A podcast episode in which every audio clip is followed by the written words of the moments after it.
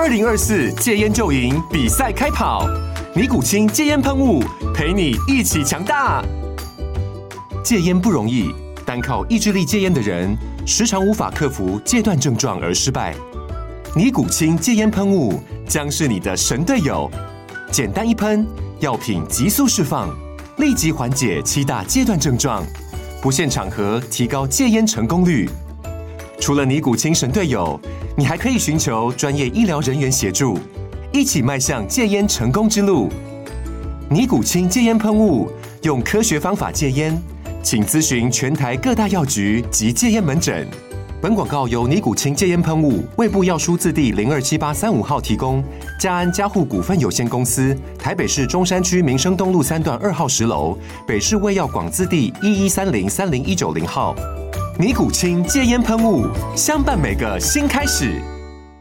我们知道很多网红，然后他都可以激起大家很多的反应。他随便说一句话，是我只要 quote 这句话，对我甚至不用一篇报道，我只要用那个在脸书上面反白的那个色块就做完了。点阅跟分享比我们做一篇三千字的深度报道还要多。据说、传说、听说、谣传、耳闻，天哪，我的世界怎么都是这种讯息啊！您收到过假讯息吗？资讯爆炸的年代，各种真真假假的讯息，我们怎么样才能够聪明不受骗？欢迎收听《新闻真假掰》，假讯息拜拜。我是黄兆辉，这里是由台湾事实查核教育基金会所制作的 Podcast 节目。Hello，大家好，欢迎来到新闻真假掰，我是赵辉。今天来到现场要陪伴我们一起跟假讯息说拜拜的好朋友是正大传播学院的教授刘昌德，昌德老师好，赵辉好，大家好。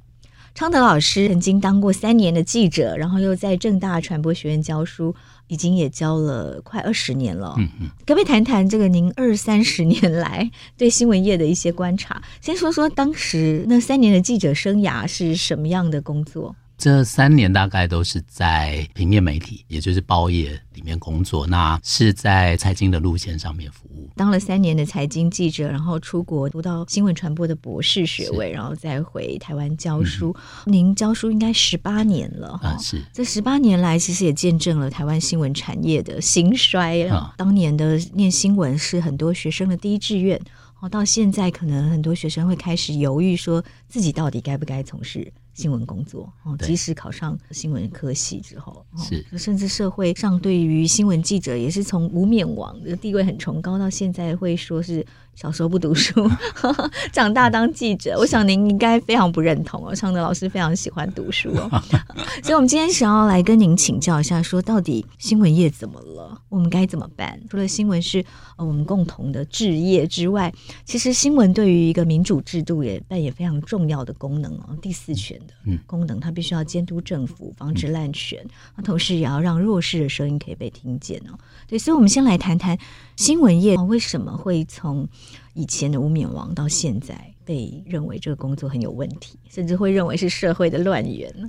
我我想，因为刚刚赵慧提到这个整个记者行业，或者说呃媒体产业，呃越来越不被社会所不管是重视或者尊重哈。我们大概都会说，这个有点像是时代的眼泪了。哦，因为对，因为从我们大概一九九零年代看着这个呃台湾的媒体跟记者成为台湾民主化跟呃甚至我们可以说在现代化的这样的一个道路上非常重要的力量。哦，那也让我们很多人想要投身新闻行业。在这么多年来，就是说他从一个。呃，我们看起来是一个社会进步的力量，然后记者这个职业也受到社会非常普遍的尊重。到进入呃两千年之后，我们看到整个台湾，包含其实世界各地所有的媒体产业都有一个非常大的变化。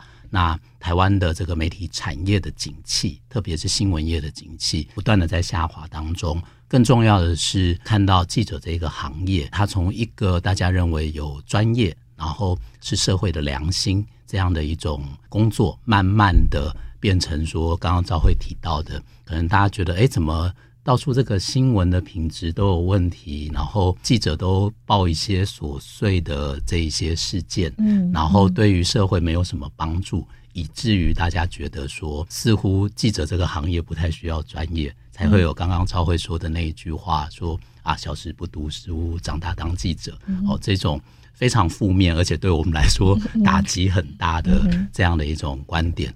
我觉得这个当然都是出在整个媒体的转型，然后呃，在产业的发展上面受到了极大的困难之后所导致的一个后果。嗯哼，是新闻媒体从兴盛到现在的衰落，当然有非常非常多复杂的原因。嗯、我们今天先来谈谈数位平台的出现对新闻媒体的冲击，好不好？是，这也是我知道是呃昌德老师最近在研究、非常专注研究的一个主题。赵慧特别提到这个数位平台，也就是目前大家呃非常习惯使用。的不管是脸书啊，或是 Google 这个搜寻啊，或者用 Line 这样的一种通讯方式，嗯、这一些我们通称为数位平台。虽然它的功能不太一样，那所谓的平台，我们大概都说，呃，它好像就是一个管道，可以让这些做内容的人。无论是媒体，无论是个人，可以把自己的讯息放上去，它就是让你的讯息可以传递给不同的人。那我们把它叫做平台，它好像不负责这个内容的这个营运。但是呢，在这特别是最近这十多年当中，呃，我们大概可以看到整个媒体的内容越来越依赖透过我们刚刚说的这几个平台在做传播。在这样的一个趋势下面。好像媒体的内容开始受到了极大的一个转换跟影响，而且呢，我们过去都觉得好，这些平台好像让我们所有的人使用上面更为便利。是，那应该这些新闻媒体它可以找到更多的消费者，那它就可以有更多的营收，它就可以更繁荣啦。可是事实上正好相反，所以我们大家都在。怀疑到底发生了什么事？嗯嗯、因为过去大家都觉得，只要你能够把讯息送到一般人手上。更多的人的手上，是那我就可以做最好的东西出来，是你会有更大的影响力，有更多的受众。哈，对，结果不是。不过，数位平台的出现啊，其实对一般民众最大的改变是，以前的讯息平台其实都掌控在主流媒体手上，嗯、对不对？大家要还要再谈媒体禁用，怎么样去接近使用它？但自从这个数位平台出现之后，像脸书，每一个人都可以自己发布讯息。好，自己就成为一个自媒体，所以发布讯息的管道不再被主流媒体掌控了，所以就大家会很爱用，因为大家突然都自己就变成一个媒体的老板，我都可以有一个自媒体，决定我想要发布什么讯息，当然也会造成很多假讯息的问题，那那是另外一个问题。那我们来谈说，当这个自媒体呃越来越多数位平台出现之后，对媒体的冲击，然后像刚刚昌德老师说，我们本来以为。好，它可以让新闻的内容触及到更多人，影响到更多人，嗯、然后对媒体的营收会有更好，然后内容可以更好。但结果不是，为什么？到底出了什么问题？我们先来谈谈您的研究哦，还有来谈谈说，到底我们对于一般民众现在接触新闻是透过哪些管道？我想，我就从这个我们研究的开始，哦，嗯、就是为什么展开这一个研究来做说明，哦。首先，我们当然是看到大部分的人哦，从过去可能我需要去买报纸，是我需要打开电视、打开收音机，对，好，那或者开电脑，我上网络。如果要看新闻，我好像就是要去某一个特定的新闻网站。嗯、对，我们过去大概是这样的一种使用的方式。可是呢，在这可能十多年当中，哎，开始我自己都发现。我过去可能到了办公室，打开电脑之后，第一个要做的事情就是开某一个新闻网站，好、嗯，嗯、无论是哪一家报社或是电视台的，到现在不用了，都要同时开好多新闻网站，对对对对，然后你会存好几个 bookmark，、嗯、就是那个书签，是。现在没有。这十多年来，大概我们第一个打开的可能是 通讯软体脸书的那个呃电脑版，嗯、然后就从里面呢，我就从脸书看到。无论是我朋友转贴的新闻，或者这一些媒体单位在上面的这种呃贴文、粉丝页的贴文，嗯、我就从里面看到新闻了。嗯、那或者我开 Line，对、哦，那一样我就从里面看到，无论是 Line Today，或是说呃这些个别的媒体在上面的这个官方账号，号，是对，我们都可以看到这里面的新闻，我就不再去看这种个别的媒体，不管是网站或者甚至，嗯、当然我也就不太买报纸了。对，那这个大概就是我们看到第一个现象。那这个很多人可能不知道，那个新闻网站它其实是花了很多心思去设计网页啊、版面啊，但很多人可能都从来没有进去看过某一个媒体它到底那个页面长什么样子哈。是啊，看到的都是单则单则的新闻呢。呃，应该是说很多媒体也发现，过去觉得哎做网站，然后接下来如果在数位转型，我们现在用手机，那我做 App。好，那这些只要我把它做好了，我的使用者就会想要点开来看。嗯嗯、结果发现不是，大家都是。先上呃脸书，先上呃 Line，或者到 Google 里面去找。那这个不止台湾发生，我们在这种跨国调查里面也发现，是、嗯、这个不管是欧美、南美啊，或是澳洲各地，嗯、我们都发现，不管是社群。或者通讯软体，嗯，成为这个最主要的这个流通的管道。嗯、台湾来说，我们大概发现最主要的几个大家接触新闻的管道，除了 Google 之外，哦，在社群媒体上面就是 Facebook，是，或者是 Line，它这个使用率都可以高达，比方说接近百分之五十、百分之四十。嗯，哦，那这个对于媒体来说是一个很大的冲击，特别是媒体过去所依赖的广。告是就造成了非常大的冲击，对，因为大家就变成把广告下在这些数位平台上面了，对不对？因为每个人都要从那里入口。您刚提到的这个可以有一些数字吗？在台湾的状况，我们目前使用网络来看新闻的比例大概有高达百分之八十，里面用社群来看的大概有。超过半数，也就是大概百分之五十以上。嗯、那这个数字，我们说的社群看新闻这件事情，已经跟我们呃过去谈看电视已经非常接近了。嗯，嗯，这个是我们看到的第一个现象，就是超过百分之五十的人是靠社群媒体来接触新闻的。对。那已经跟电视差不多重要了。嗯、那如果加计其他的管道，那早就超过电视了。嗯嗯。那这个是我们看到台湾第一个非常重要的这个现象跟数字。那第二个是呃，到底是哪一些社群平台在主宰台湾的这个新闻的使用？根据跨国的这个调查里面，台湾人最喜欢使用的这个通讯软体来看新闻，那里面当然就是 LINE 是第一位。嗯嗯、那它大概占了。接近一半啊，百分之四十七这样的数字。嗯、当然，大家也都知道，我们在使用不同的软体，我们不会只用一种。哦、所以 Line 的部分是大概有一半的人有使用。好、嗯，那接下来第二名就是 Facebook，是也有大概百分之四十的人，嗯，是有使用这个脸书来接触新闻。脸书是第二名，那第三名是 YouTube，也将近四成。百分之三十八是这样的一个比例，所以也就是说，超过四成的民众是透过 Line，然后另外有四成的民众透过 Facebook，然后有四成是透过 YouTube，然后这中间当然有些重叠啦。同时是每天会开 Line，每天会开 Facebook 的，都是透过这些社群软体来接收新闻，是反而不是。打开电视，或者不是上到这些新闻媒体的网站，不是买报纸，不是看杂志这样子。嗯，那它可能会造成什么样的现象？它造成的影响就当然了。刚刚赵慧提到，以我们这次的调查，最主要在做台湾的报纸还有杂志这两种我们说的传统的媒体所受到的影响。那它这里面第一个影响很容易呃了解，就是当我打开 LINE 来看报纸的新闻的时候。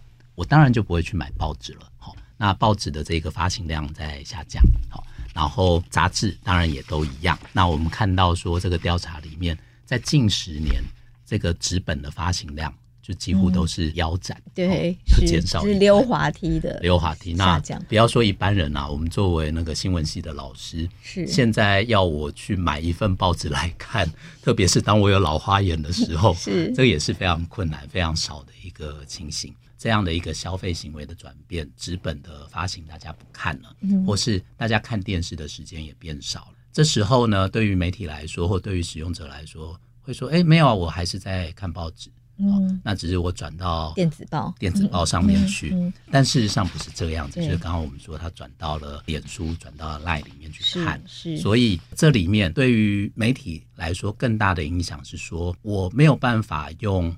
电子报这边的观众读者去换广告，哦，就除了我纸本这边没有人买之外，嗯，原来我在纸本上面会有很多广告，那我希望从呃数位这边可以来弥补，可是大家不到我的网站上面，所以这里面最可怕的，对于传统的媒体来说，报纸杂志来说，最可怕的是读者流失了，他的第一个最重要的收入不见了，第二个部分，他还有一个很重要的收入叫广告，嗯，可是呢，这些读者虽然在看我的内容，可是他不到我的网站上来。对，所以我广告的这个收入也不见了。那我们也看到，在调查里面，就是大概这种广告的收入也都是腰斩在腰斩哦，这种都会有一个很大的一个破坏。是，所以大家都是透过社群平台的导流才会接触到新闻网站，所以其实就被社群平台宰制了这个流量，对不对？是这样子。除了对于广告营收的影响啊，对于新闻产制的内容也会被影响吗？这个大概在我们平常的使用里面，我们都会有一些感觉。也许我们先从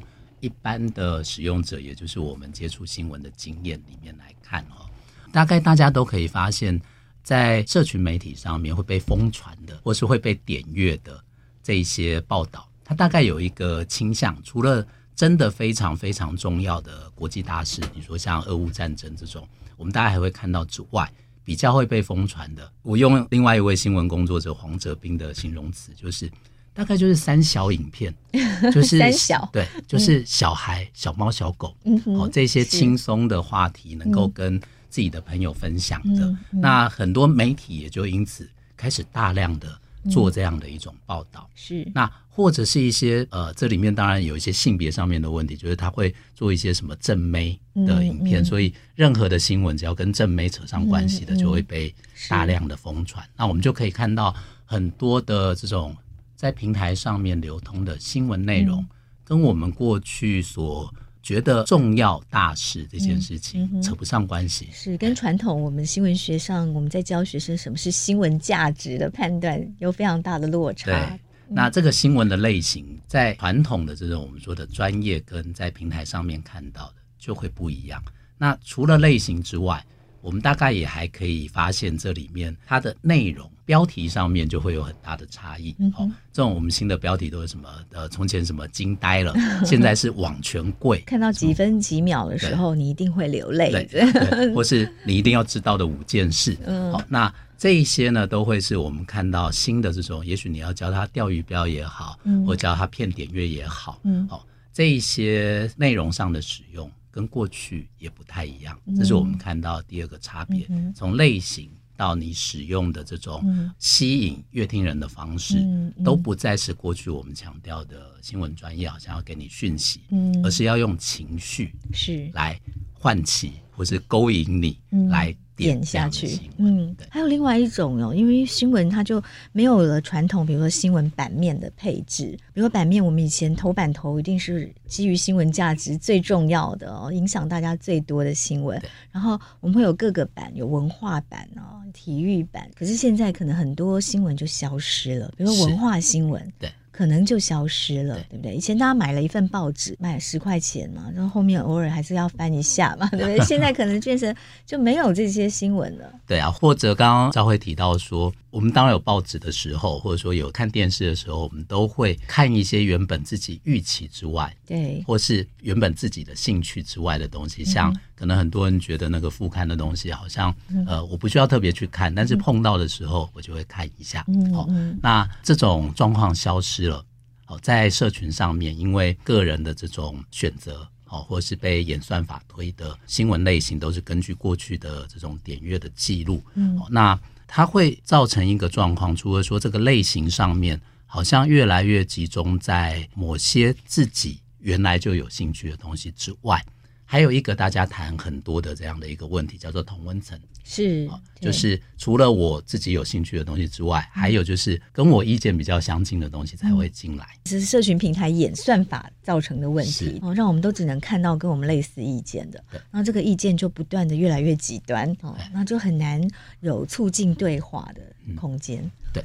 那经过这种演算法的这个效应，当然大家都会说那个同温层越来越厚嘛，哦，那也才会有，比方说不只是台湾呐，我们就以做美国的例子来说，在川普落选之后呢，他的支持者因为看了他自己脸书上面的这一些讯息，他不承认川普会败选。嗯，好，或者最近的例子是巴西的这个选举也是一样，是就是右派的这个选民到现在，嗯，还是不肯接受左派的鲁拉已经当选的这样的一个事实。这个都是我们看到。呃，在社群的这种新闻使用上面会造成的问题。嗯哼，对，因为他就会看到越来越多跟自己意见一样的。然后越来越看不到跟自己不同的意见，是就会以为全世界人都跟我是一样的想法，那怎么就越来越难理解不一样的意见？是，这对于民主是非常大的危险。还有另外一个，在媒体的调查里面，很多的新闻工作者也发现的问题就是假讯息。他们看到的，还有我们个人所碰到的状况也是这样，就是在社群里面。对于我们这些使用者来说，我最喜欢点阅的仍然是那种可以激起我情绪反应的贴文。嗯，哦，那比起我们说的正经八百去查证之后，然后去收集各方意见的这种新闻报道。是。假讯息那种非常夸张、非常耸动、更吸引人，对，而且更吸引这些被推波的这些人的这种立场。因为我看到这些假讯息，很震惊、很新奇，或者我很兴奋，哦，这个就是生气，对，那我就会去点。所以我们都发现，这样的可能是假讯息或是片面的讯息，嗯，它因为可以勾起我们的情绪反应，嗯，它的流通比。我们说的优质的报道是还要流通的更快，对，因为优质报道传统新闻学上要客观、要中立、要平衡，平衡这种四平八稳的文章读起来就很无趣的。对，而且就像我讲话一样，听非常长，里面还有关系子句哈，那不太容易理解。那假讯息呢，通常不会这么复杂。嗯嗯。那除了假讯息比较容易流通之外，这些新闻工作者、这些媒体的主管也发现。那你好好的去做一份刚刚赵慧说的这种面面俱到，而且访问了非常多的人的一篇的这个文章呢，它不太容易阅读。嗯，可是如果我只是发那种片面的讯息，嗯，就是摘取一个名人的说法，嗯，那因为他的支持者就会来看，对，然后不管赞成或反对他人都会来看，对啊，就是比方呃，我们知道很多网红，然后他都可以激起大家很多的反应，他随便说一句话，是我只要 quote 这句话，对。我甚至不用一篇报道，我只要用那个在脸书上面反白的那个色块，嗯，就做完了，对，他的点阅跟分享比我们。做一篇三千字的深度报道还要多，嗯，所以这也是呃很多新闻媒体在现在这个时代里面发现的问题，就是哎，那我投入那么多的人力跟时间，好好做一篇新闻，结果没有人看，那为什么要做？因此呢，它也促使有一些媒体啦，为了将本求利嘛，哈，他就会往这种我们说的，不管是煽情到轻薄短小，不见得是假讯息哦，就是这种。非常简便式的这种新闻操作，去做主要的这种报道的内容。对，所以就让优质的新闻越来越难传播出去，嗯、也就会让想要产制优质新闻的记者越来越觉得无力了。是。我们刚刚有提到哦，当我们被社群平台掌控了流量，甚至它会影响到我们的内容啊，那它也会危害到民主啊，也构成第四权功能的减损。这个部分，昌德老师可以再帮我们做一点补充说明。因为我们刚刚提到这些内容上面的问题，不管是类型上的，我们说比较是轻薄短小啊、三色星啊，然后或者在吸引读者的或吸引使用者这些梗上面。越来越不专业哈，以及我们提到这种假讯息这样的问题，我想都会跟我们看到的社群搜寻引擎的演算法是很有关联的。这些演算法，它好像已经变成了呃我们最主要筛选新闻。嗯的标准，而不是过去的新闻专业，是它已经取代了传统这个编辑台最重要的功能，就决定新闻价值来排版，对不对？对。那现在就是完全是被平台的演算法所掌控，而且最严重是这些平台的演算法是不透明的，我们完全不知道它这个演算的标准是什么。对，对。那呃，我想这个也是很多人的使用经验，呃，大概像这些社群或是搜寻引擎，他们都会。告诉你说，它演算法最主要可能根据你的个人的兴趣、过去的这些记录。嗯，但我们明明还是看到一些好像不是我过去所点的东西吧？可能是广告。嗯、那或者说过去。明明加了这么多好友，嗯，对，为什么是跑出这一些人出来？对，为什么有些明明加他脸书朋友，一年都看不到他的动态？是啊，有时候还要主动去搜寻这个朋友，发现他明明有贴文啊，为什么我都看不到？对，而且呃，明明我过去有暗赞，为什么他不见了？嗯、那甚至呢，有一些更夸张的状况是。有一些人突然被关掉了，对，账号被关掉了，是，或者是有一些文章他就是贴不出来，你他他说你违反社群守则，那违反什么也不知道。是，那我们这些个人的经验，媒体也都遭遇到。嗯，那我想对于媒体来说，他们。当然也都在狐疑说，那我到底是为什么我这篇的文章的分享比较多，这篇比较多人点阅？有时候它好像不是完全按照这一些社群平台告诉我的准则，而且呢，这些社群平台也都会调整它的演算法。嗯，那媒体工作者或是这些新闻媒体最常碰到的困扰就是说，一调了这个演算法，它只告诉你说他调了。他没有告诉你说，那、嗯、那个调的新的东西，到底是什么？嗯，所以它的触及率。会断崖式，是对，是就不见了。怎么样才能提升触及率？可能媒体花了一些心思研究来因应它的演算法之后，它又调整了，整了，所以你永远跟不上它演算法的变化。对，除非你去下广告。是，然后也有媒体会发现，就像我们刚刚说，账号被关，嗯，然后或是贴文被禁，嗯，他们也会碰到这样的问题。常常碰到这样的问题，对他们来说是灾难，特别是经营这种新闻粉专。对，我好不容易。培养出我的读者群了，结果突然就关掉了，而且我不知道为什么被关掉了。这个就是呃新闻媒体最大的困扰。那当他发现有这些问题的时候，就是被内容审核的时候，当然对新闻媒体来说，第一个他想要了解状况，就像我们个人一样去问了，但是对方只说就是社群平台也许只告诉你说你就是违反规定，不告诉你违反什么规定，或者。他还愿意再多透露一点是哪一条规定？举例来说，裸露。嗯嗯。那在我们的研究里面，就有一个媒体业者曾经因为这样子而被关掉他的粉专。啊，他就去问了，说没有啊，我这个是一个亲子有关的杂志哦，或者说我那个贴文跟亲子有关，他是在讲虐童这件事。然后他就非常的 shock，可是关了就关了。他虽然去申诉，嗯，这个申诉。也来来回回花了一两个月，哦，可能是一两个月的时间。那大家都知道，现在这个时代，一秒就是永恒。好，对，一两个月对他们来说，等于是媒体的营收，呃，然后被文章被触及的，对，然后以及他回来这些粉丝已经不知道在哪里了。对，那这个对他们来说是一个非常大的一个困境，也就是平台的演算法不透明，嗯，审核的机制。不透明，以及申诉的机制更不透明。那这个对于经营上面造成非常多的困扰。对，而且因为我们都是无偿使用这些平台哦，所以其实，在使用的时候，他都叫你勾了一堆同意，其实也不晓得同同意了什么哈。但是也因为免费，所以你也没没办法叫他退钱，也没办法跟他主张什么权利哦。但其实免费的最贵，反而是让我们呃自愿放弃了很多的权利。我们贡献了很多资料给他，然后呃协助放了很多内容上去。但是其实，当我们的内容被影响，我们的文章没办法被触及的时候，我们好像也没办法，也没辙了。免费的最贵，这个对于媒体来说，当然也是一个更伤的事情了。嗯，除了我们刚刚提到这些内容产值上面被平台的演算法绑住之外，那在平台一开始的时候，呃，媒体都很开心的去使用。举例来说，你在 social media 上面发现。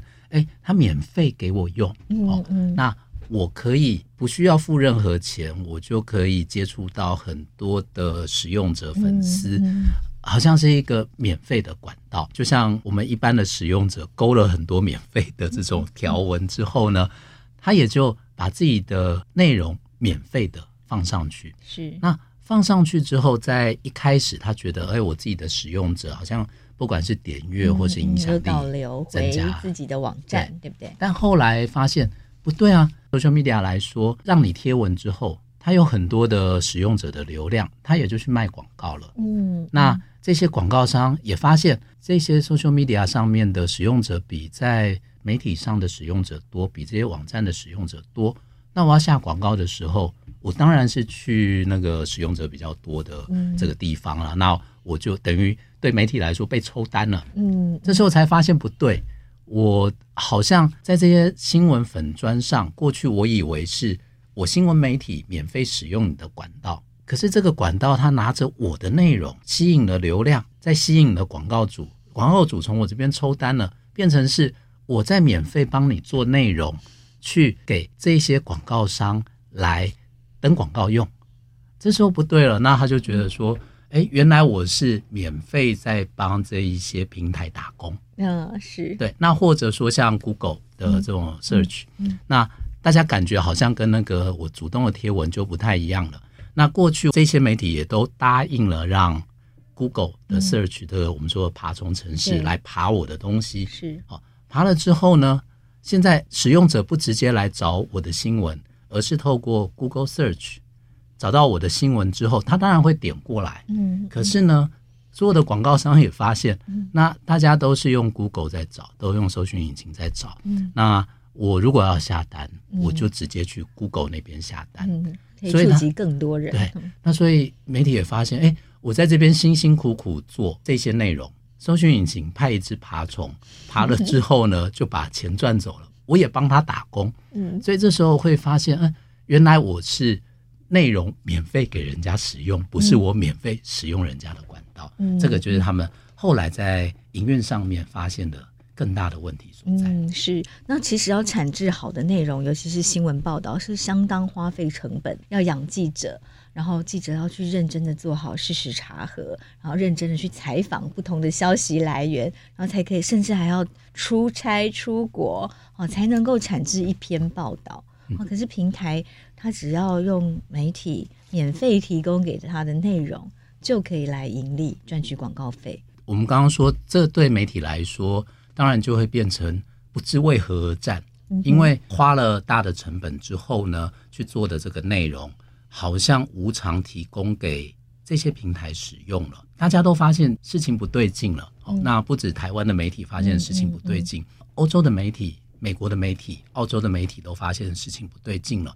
那大家就会回过头来想说：那我这些生产它是有价值的，我现在让你拿去用了，你赚了一些钱，用了我的这种生产的这个内容，那这样的话是不是应该要分我一点？就要分回来到我们身上，那大家才能够继续把这一个饼做大嘛，哈、嗯，那你也才能够继续赚到钱嘛，哈、嗯，那所以就开始有了这个分润这样的一种想法。嗯哼，是。如果数位的广告的市场啊，照您的研究，目前大概有多少的数位广告是跑到平台上？现在来说的话，大概这几年数位的广告大概占台湾整体广告量。大概是在六成五上下。嗯哼，那所有类型广告，对，所有类型，所有类型的数位广告里面，又有多少是放到平台上去？我们看到，就是最主要以我们说平台里面最大的两个业者，Google 跟 Facebook 来说，大概都占了数位广告的三成。哦，这是一般的推估，也就是这两者加起来大概占六成。那另外我们刚刚提到的 Line 哦，它大概也占了。一成以上，嗯，到呃两成之间，大概大家的推估不太一样。嗯，那我一直说这个是推估，也就是这些跨国公司，嗯，因为不在台湾落地，所以它的所有的营业资料，其实我们都看不到。对，所以它的营收我们也不晓得到底是多少。所以大概我们从不管是媒体本身，或从广告代理商这一些累积的经验来看，Google、Facebook 跟 Line 大概加起来。在台湾可能占七到八成的数位广告量。嗯，对，所以媒体我们一直在推数位转型，因为也非得转型了。嗯、但是结果媒体转型之后，分到的数位广告只能分剩下来的两三成了。是，哦，然后有七八成都跑到 Line、Google 跟脸书。是，那呃这几年大家发现这样的问题之后，当然呃要求平台分润的声音越来越高。那这里面呢，过去也许有比较明确的这个分润的做法的。首先是呃，YouTube，它是 Google 旗下的，嗯嗯，大概都知道。那它定有一定的分润的那个成数比例的标准。它、至少对创作者是有一些分润机制哦。假设有一万次点阅，现在是多少的回馈？呃，似乎是扣掉必要制作成本之后，应该是 YouTube 拿四五四成五。但这个数字，我想我自己因为没有在做 YouTube。所以不是那么确定。总之，它是一个明确的陈述。嗯、哦、嗯。那不过呢，媒体这边的一个反应会是说，但是扣掉多少的制作成本？嗯，它并没有明确的说明。嗯，这个也是后来就是说，包含 YouTube 有这样的一个分润，或是 Google 有所谓在台湾有所谓的联播网，也就是呃广告下到 Google 那边，Google 会分不同的广告出来给你的网站。那在 YouTube 这边是它。没有明确告诉你他要扣掉多少成本，以及这成本到底怎么计算。那在 Google 联播网这边，大概也碰到一样的问题，就是媒体都会发现有点像演算法，他不太知道说我今天拿多拿少到底计算的依据是什么。嗯。第二个是，那我能不能跟他协商？嗯，我能不能去跟他讨论？通常这些跨国的平台，因为它的市场的基础很大。那它的这个市场的地位，也就是协商的时候，它的地位其实不是我们在地的媒体可以平起平坐的。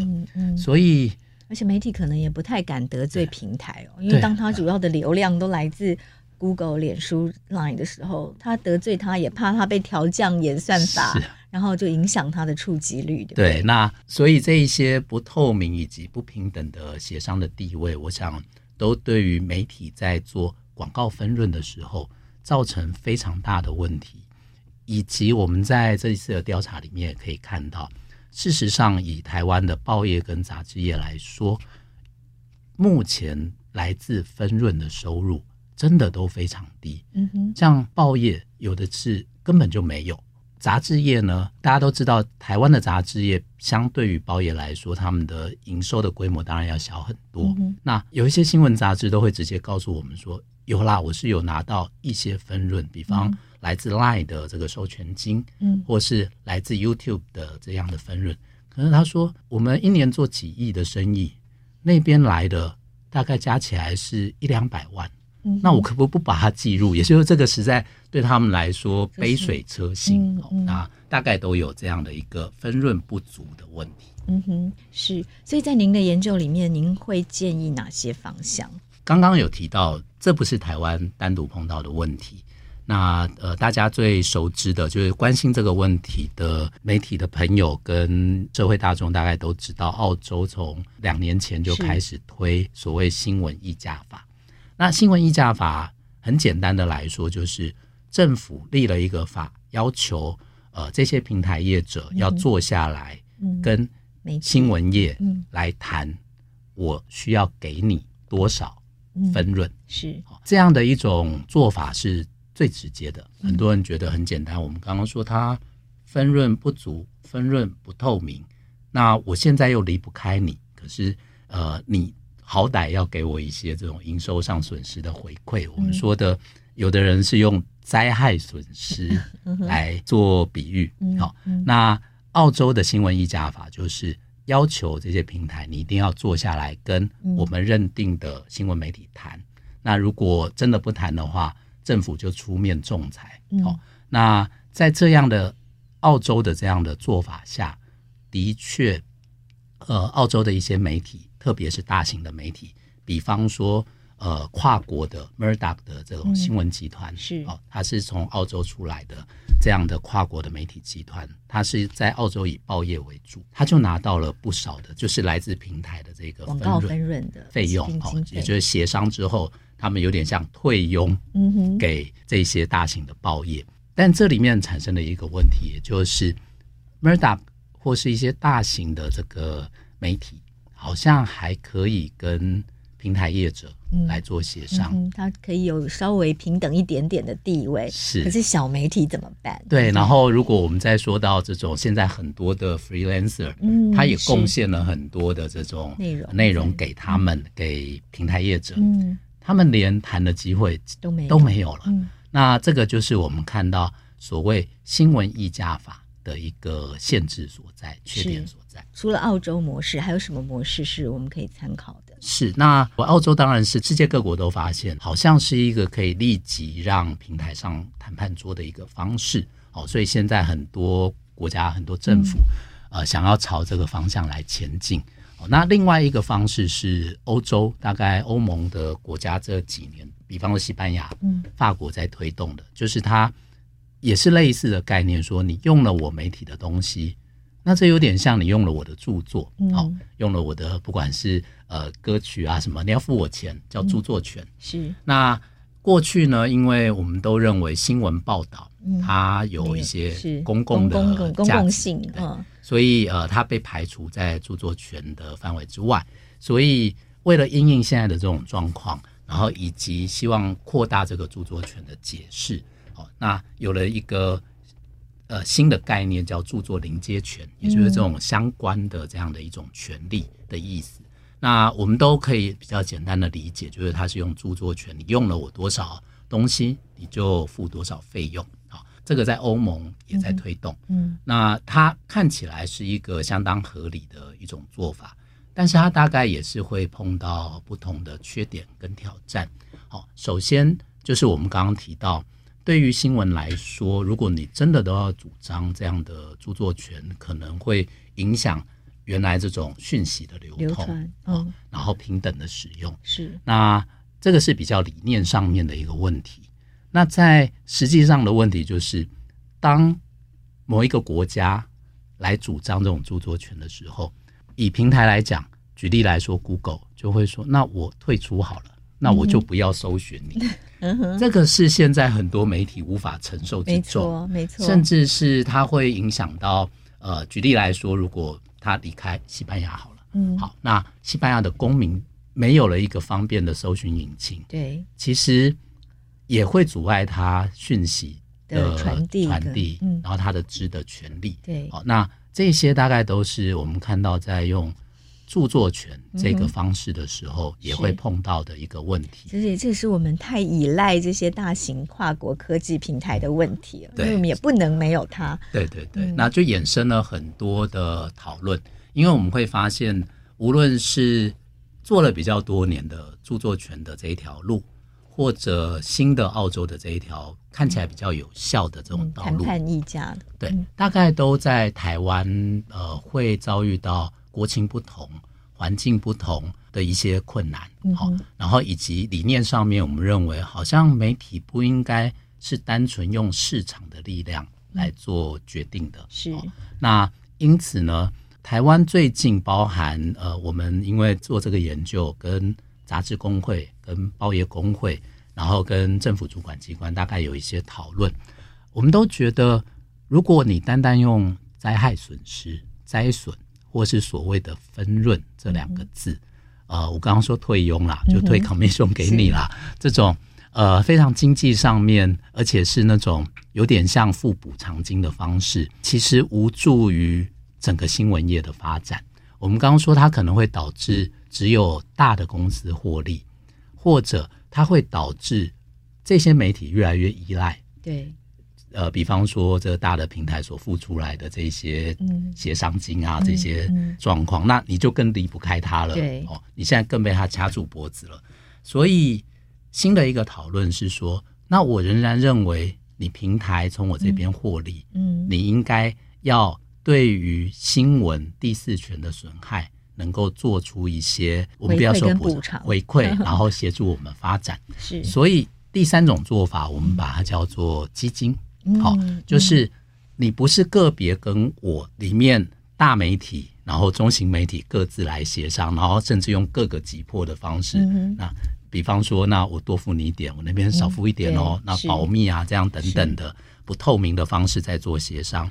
那我们希望他用透明的。如果只是跟大媒体协商，他可能我们。很多独立媒体好像就更难哈获得他应该要呃本来可以得到的一些是支持。对，那特别是在台湾，其实台湾最大的媒体其实面对这些跨国的业者都很小。嗯嗯。那所以这样的一种个别协商的方式，很多的杂志跟报业的朋友也觉得他们也不敢。也 其实太强硬，对，不敢强硬，而且拿不到实质的一种补助，更不要说刚刚兆徽提到的这些独立媒体，的多元的声音就更会被埋没了。是，所以才会有了第三条路的选择，嗯、叫做基金模式。好，那基金的模式大概是这样，就是这些平台业者依然要呃，在他的营收或在他在台湾的获利拿出其中的一部分。好，那。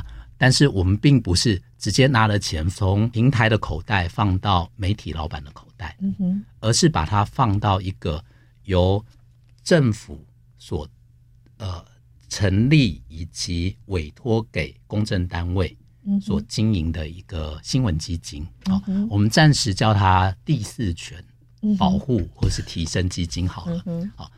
放到这一笔钱里面之后呢，嗯嗯、我们希望能够按照台湾新闻业多元发展的一些想法，哦，举例来说，我们现在如果觉得台湾缺少地方新闻，嗯哼，那我就来补助愿意做地方新闻的媒体，嗯，或是愿意以地方新闻为主而成立的媒体，或是 freelancer，嗯哼，那让这一些台湾需要的报道能够有。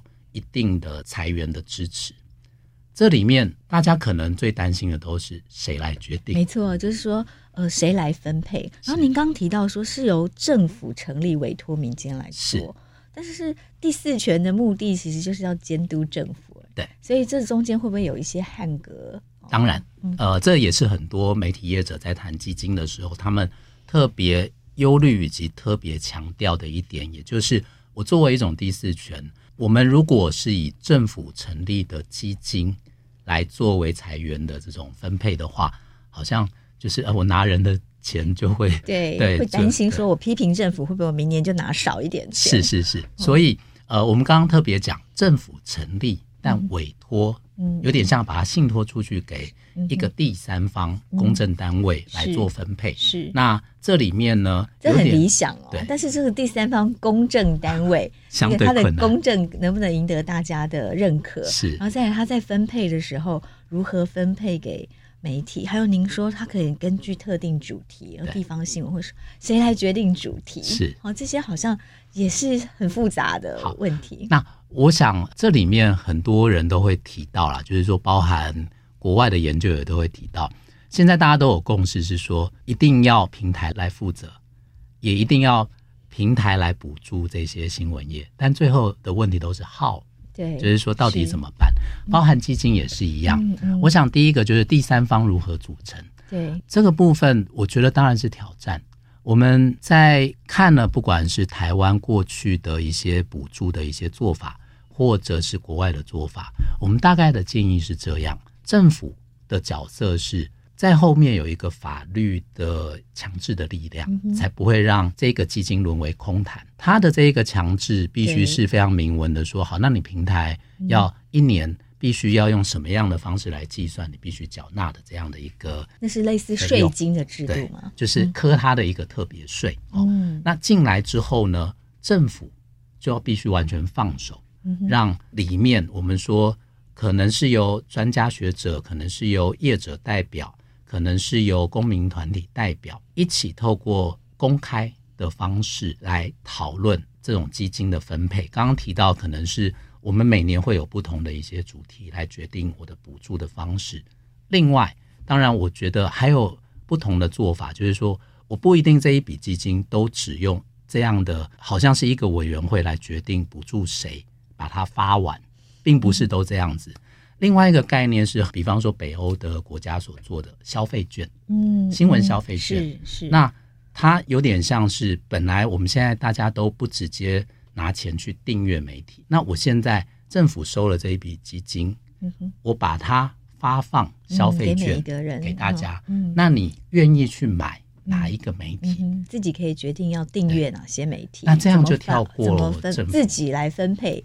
对，呃，你的这笔媒体新闻消费券要怎么分配给不同的媒体？对，嗯、那也养成大家用订阅的方式、用付费方式来看新闻的一个习惯，是支持自己认为好的媒体。是。那如果我们把这一笔基金分成类似我们刚刚提到的至少两种以上，嗯，不同的分配方式，嗯嗯、它既能够呃去兼顾所谓大众的选择，是。非政府控制的这个部分。嗯，另外一个部分也可以去兼顾这种我们认为新闻多元啊、独、嗯、立媒体啊，嗯、或者就比较有策略性的来铸成优质新闻的，是就是。